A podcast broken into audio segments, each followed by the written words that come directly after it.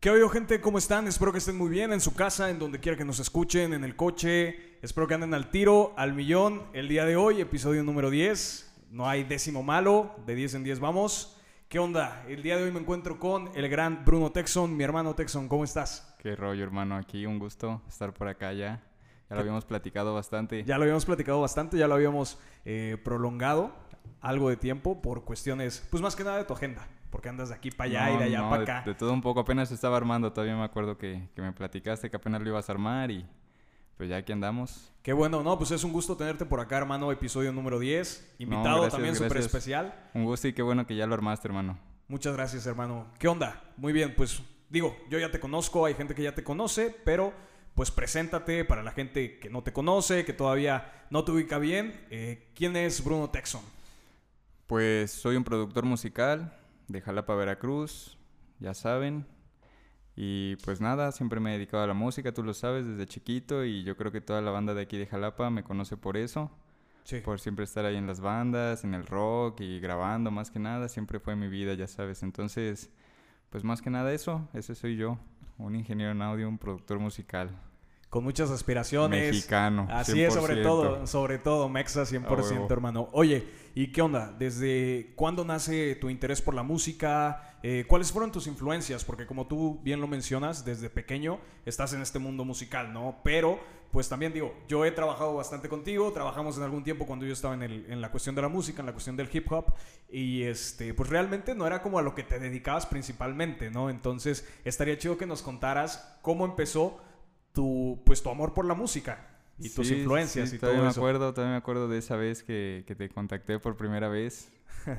como a los 17, ¿no? Teníamos como 17 más Ya, ya te había escuchado yo, ya te había escuchado ya un, un año, dos años antes y, y como dices, apenas estaba incursionando en eso de, de, hacer beats, de urbano, hip hop, rap, este, y, y fue en ese entonces, pero yo vengo haciendo rock desde como los 11, 12 años hacía metal, yo era baterista y desde que grabamos nuestro primer EP ya fue que me empezó a, gustar la grabada y, pues más que nada grabar y hacer del sonido, ¿no? Cómo, cómo manipularlo y todo eso.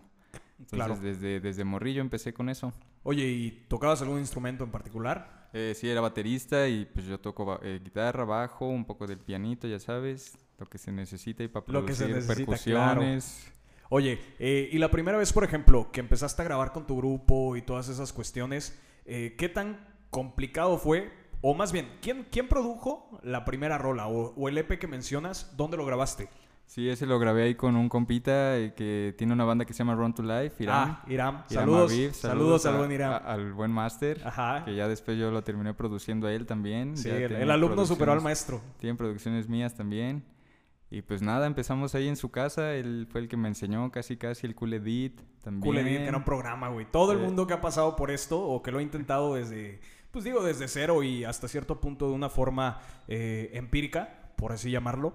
Evidentemente lo ha hecho con Cool Edit y conoce el Cool Edit, ¿no? Sigue ahí, sigue ahí vigente a pesar de que ya ni existe, todavía lo mencionan. Bastante, bastante. Y la neta yo creo que saca de apuros. O sea, por ejemplo, a las personas que apenas van iniciando, que más adelante vamos a platicar de eso, eh, pues obviamente también de repente lo saca a puros, ¿no? Entonces, ahorita tú mencionas esta cuestión de, que empezaste grabando con Run to Life, eh, él fue el que los produjo su primer EP, pero ¿en qué momento te diste cuenta que te llamó la atención a ti esa cuestión de producción? O sea, no solamente la creación con tu grupo, con, con el grupo que tenías de metal, sino que ahora querías pues plasmarlo, ¿no? O sea, grabarlo para que otra gente, para que pudiera llegar a otras personas. No, pues yo creo que desde ahí, desde el primer día que fuimos a su casa, vi cómo conectaba todo en su mezcladora de seis canales. Y, todo, todo se grababa en un solo track, ¿no? O sea, ni siquiera iba O sea, ni siquiera lo, lo metía así en diferentes Ajá, y él me explicó cómo, cómo conectarlo y, y, así empecé yo también grabando en una mezcladora de ocho canales en un track todo en un solo... Oye, ¿cómo sonaba eso? No, ya ni me acuerdo, güey. Pero, pero no, debió haber sonado pues medio raro, Yo ¿no? creo que sí. Porque pues no tenías como cada canal destinado para cada instrumento, ¿no? Y, luego yo intentando moverle ahí el ecualizador y todo, pero no. Eh, lo bueno es que empecé haciendo metal, güey, es lo que le digo a mucha banda. ¿Por qué? Que, que, eso me ayudó mucho a, allá, como es muy distorsionado y muy sucio hasta cierto punto, ya después cuando empecé a trabajar pop o baladas o el hip hop y así beats pues ya todo está muy en su lugar y nada más ocupas los agudos, eh, la batería y el, el, bajo, ¿no? Que es, claro. Y la voz es el medio, entonces ya tienes todo seccionado bien, bien limpiecito. Claro. Oye, y por ejemplo, eh, con respecto a todas estas cuestiones de, de, cómo iniciaste, que ya nos platicaste, eh, ¿qué tan complicado fue la cuestión de iniciar? O sea, me refiero desde el punto de vista musical, entre las influencias que tuviste, porque, bueno, no lo has platicado, pero pues yo te conozco, entonces tu hermano fue eh, parte del proceso musical, ¿no? De tu inducción musical. Entonces, este, por ejemplo, ¿qué tan complicado fue ese salto de dejar el metal o alejarte un poco de la producción de metal y comenzar a trabajar, pues, en, el rap o en el mundo del hip hop?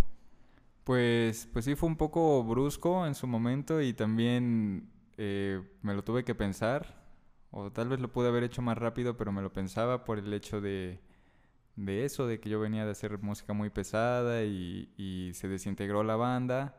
Y fue cuando pues yo estaba en mis plenos 16 años, cuando se desintegra la banda, después de cuatro años de, de estar tocando. Y sí, y bueno, sí tuvieron tocadas en varios lugares, ¿no? O sea, no, no nada más era así de, de estudio. o sea, sí, hubo Cuernavaca, Veracruz, México, Puebla, nada más creo. Querétaro, creo. Qué chido. Eh, este, ya, pues te digo, ¿en qué estaba? Me estabas diciendo de, tus presentaciones y de cómo estuvo, pues todo, todo este proceso de, la banda y qué tan difícil fue esa transición de pues pasar más que nada del, hecho de, que ya estaba en mi época de, secundaria, de cotorrear y, y, el hecho de que decía, ah, no, pues sí hay rolas chidas para cotorrear de reggaetón, por ejemplo, así, pero sí fue como pues una línea difusa que me fui ahí poco a poco metiendo, ¿no? Y, aceptándolo, güey. Sí, claro, y, bueno, también la, la, cuestión de que evidentemente, pues tú dices, ok, al principio metía yo todos los instrumentos en un solo canal, ¿no? Y yo creo que poco a poco caíste en cuenta de que tenías que irlo haciendo uno por uno, ¿no? Entonces cuando llegas al mundo del hip hop o de la producción del hip hop, te das cuenta que realmente, o sea, el trabajo, eh, digamos que más complicado es realizar el beat, ¿no? Que igual lo haces por, por diferentes canales, por stems. Pero una vez que ya, ya está el beat, es prácticamente grabar la voz del artista, ¿no? ¿Qué tan complicado es esto? O sea, ¿qué, qué tan ardua es esta tarea de estar grabando al artista?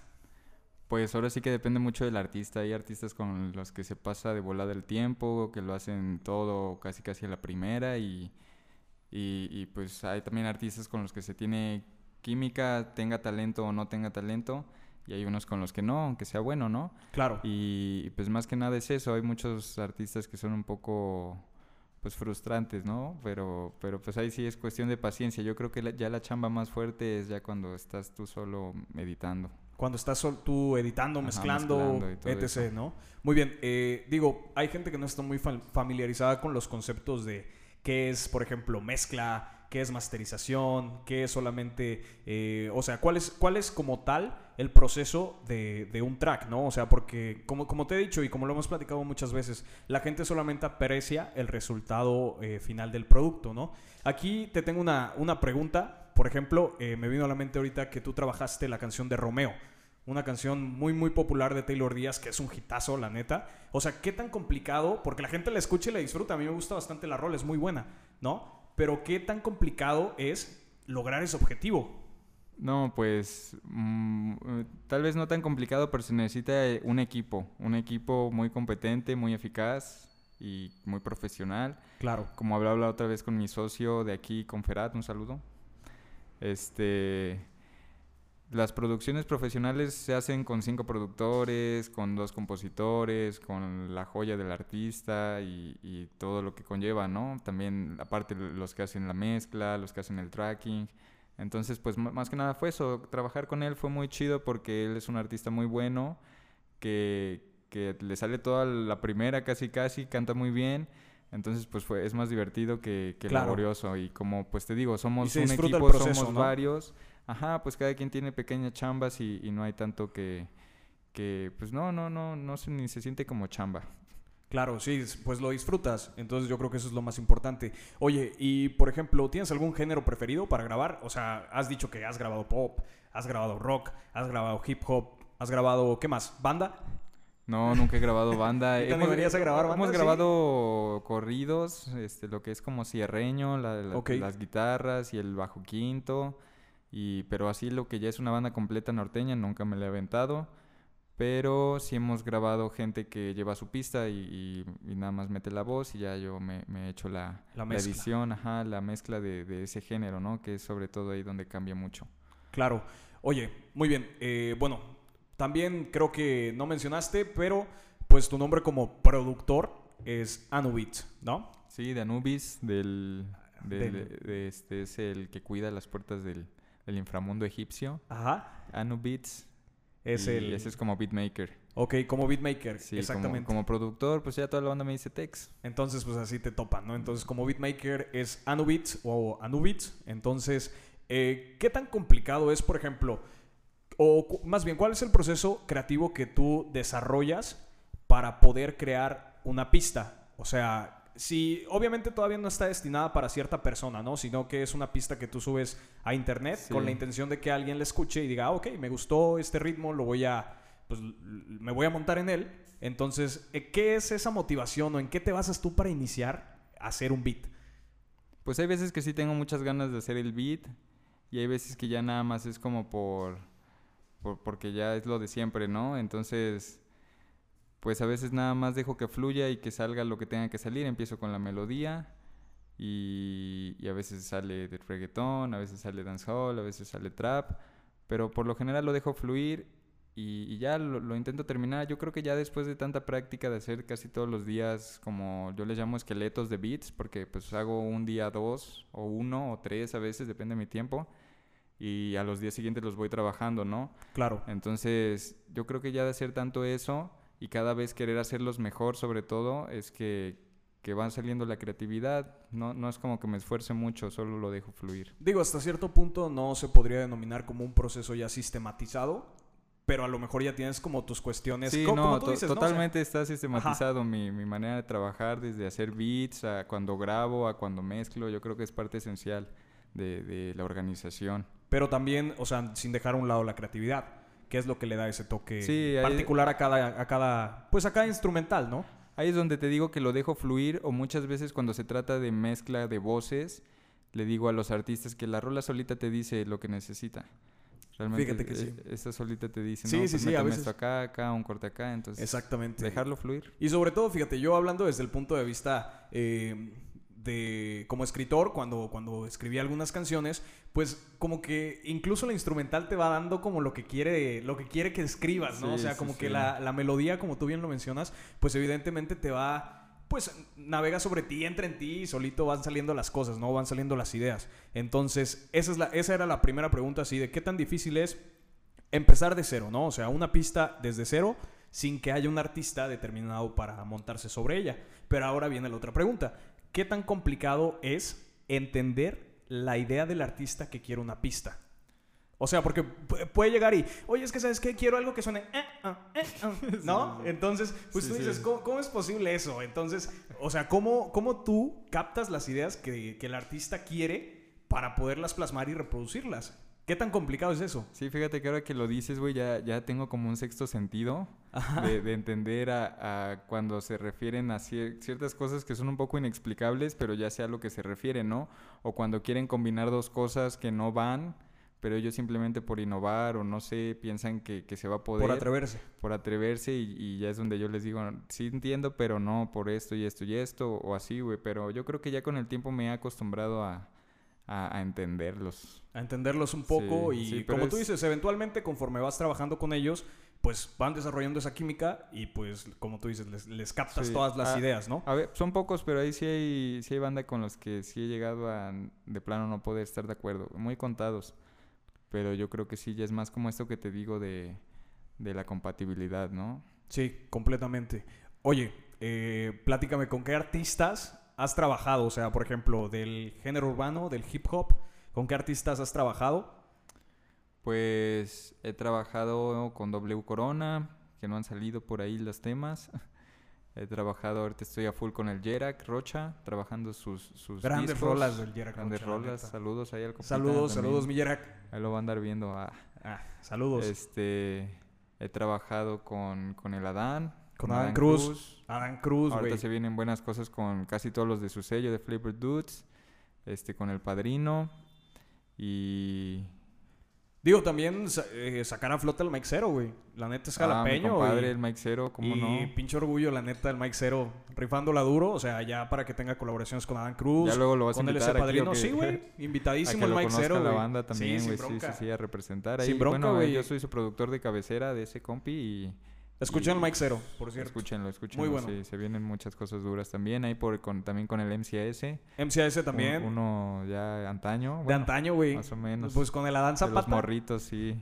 Durísimo también, la neta. Oye, eh, y por ejemplo, ahorita que mencionas todos estos artistas, güey, eran artistas que nosotros escuchamos en algún momento hace años, ¿no? Entonces, ¿qué es lo que tú sientes como productor y sobre todo como persona o más bien como profesional? Saber que ahora ya estás trabajando con las personas que en algún momento decías, güey, este cabrón lo estoy escuchando y pues me late su música, ¿no? O sea, trae un, trae un trip muy chido. Y de repente que ya empiezas a trabajar con ellos, ¿cómo se siente, güey? No, pues definitivamente es el sueño americano. Nada, es, Ah, el sueño hecho realidad, güey. Y aunque ya, de, ya ahorita ya no lo veo así, ¿no? Ya era mi sueño desde que soy morro poner las rolas. Bueno, yo ponía rolas en el coche bien duro, ¿no? De, de hip hop, de, de reggaetón, de rap. Y siempre anhelaba eso, ¿no? Que yo Claro. fuera el productor de esas rolas. Y ahora que ya lo estoy logrando y ya estoy logrando trabajar con estos artistas, como dices, que yo escuchaba y poder ponerlos en el coche o en donde sea y decir, esta rola está bien chida y yo la trabajé y es de un artista reconocido, pues, es lo mejor del mundo. Claro, sí, es una sensación que, digo, no la he experimentado, pero me imagino que es eh, muy satisfactoria sobre todo, ¿no? Y uno, por ese lado, satisfactorio. Y en segunda instancia, la cuestión de decir, ¿cuánto tiempo te tomó? O sea, ¿realmente cuánto tiempo te tomó llegar a estos artistas? No, pues unos ocho años, fácil, nueve años. Y de trabajo constante, de trabajo duro, o sea, la neta, porque no es así como de que nada más eh, de repente hago dos, tres rolas o empiezo a trabajar ahí más o menos una vez a la semana. La, o banda sea, que me conoce sabe que, que yo estudié una carrera técnica a los 16, de un año de ingeniería en audio, y después a los 19 casi me fui a hacer el diplomado de dos años, entonces, pues sí, prácticamente llevo toda la mitad de mi vida. En, en la este, música en este y- género. Bueno, sí, sí, sí, en esta profesión En como tal. ajá, en la profesión más que nada, entonces sí, yo creo que sí ha sido buscarle y picarle. No, y eso es lo importante, ¿no? O sea, estar ahí constante, picando piedra, como tú dices.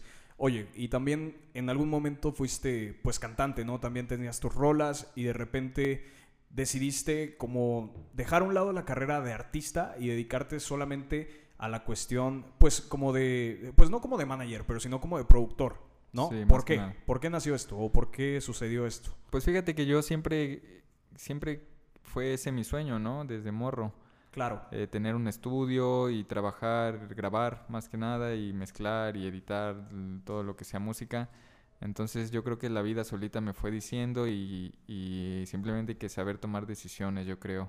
Dejar ir algunas cosas e ir por lo que realmente es, es lo tuyo, ¿no? Y, Pues- y así me pasó, yo creo que lo pedí tanto también que, que la vida me fue guiando ahí para, para encontrar mi camino. Ah, Sí, sí, sí, sí. O sea, pusiste todo en una balanza y dijiste, ok, de este lado hay más peso, de este lado creo que eh, sigues siendo parte de lo que te apasiona, sigues estando involucrado en el proceso musical, que a final de cuentas es lo importante, ¿no? O sea, es lo que siempre has querido, lo, como tú dices, desde niño decías, no manches, esta rola me hubiera gustado producirla a mí y ahorita ya Sí. estás un escalón arriba, ¿no? Y digo, faltan todavía muchos por escalar porque esta carrera pues te permite seguir escalando, escalando, escalando y por qué no pensar algún día en cosas más grandes, ¿no?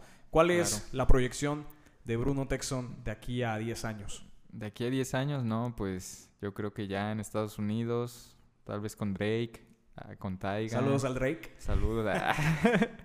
tal vez este pronto espero estar llegando ya con los duros, más, más duros de, de México y del trap, con la DBT ahí también, con Tona y, este pues con el alemán también espero llegar, con el Balvin y todas las generaciones nuevas que se vienen, como dices, yo creo que pues simplemente de esperar y ya el futuro dirá y ahí van a estar más artistas. Pues esperar y seguir trabajando, ¿no? O sea, no aflojar la marcha, seguir en la misma.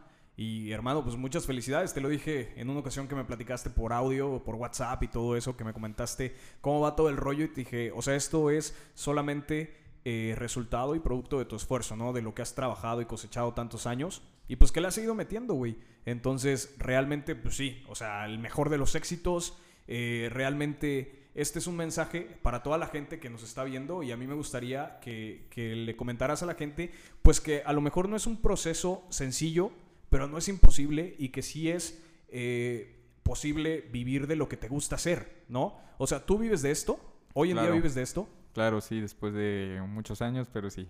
Sí, después de muchos años, pero a lo que voy es que ahí estuviste y de repente pues la vida del universo te recompensó con esto, ¿no?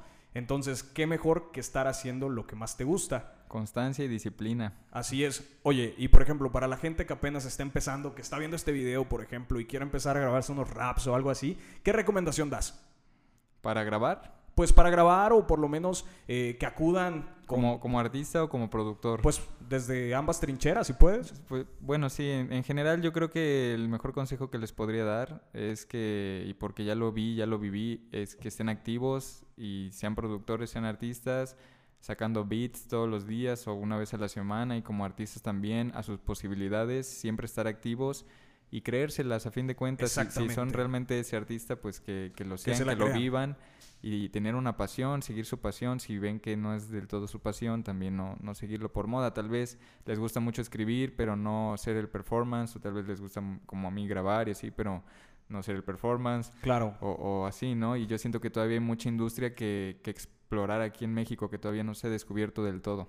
Claro, y sobre todo como tú dices, o sea, a lo mejor hay un género que todavía no sale o algún- género que se modifica o innova y de repente ahí va a ser un campo nuevo en donde puedes pues meter la manita y empezar a rascarle, ¿no? Y pues a ver qué sale, tierra o petróleo. Así es, así No, es. Todo definitivamente. pero Así es, dándole, dándole sale. como debe de ser. Hermano, muchísimas gracias por, por haber estado aquí compartiendo pues con nosotros, con, con la gente de híbrido, Sí, que sí. A, a lo mejor es todavía muy poca, pero pues ahí están. A huevo, Fieles no, y muchas todo gracias, eso. gracias por la invitación, hermano. Aquí vamos a estar, ya sabes, cuando gustes y, y saludos a tu bandita. Ahorita Muchas gracias. Me, recordó mi disco de Ándale. híbrido. Sí, es cierto, ¿verdad? Tenías un disco que se llamaba Híbrido, disco, tu primer sí, disco que se llamaba Híbrido, sí, es cierto. A No, hombre, pues hermano, Buenos un honor. tiempos. Así es, muy bueno. hermano.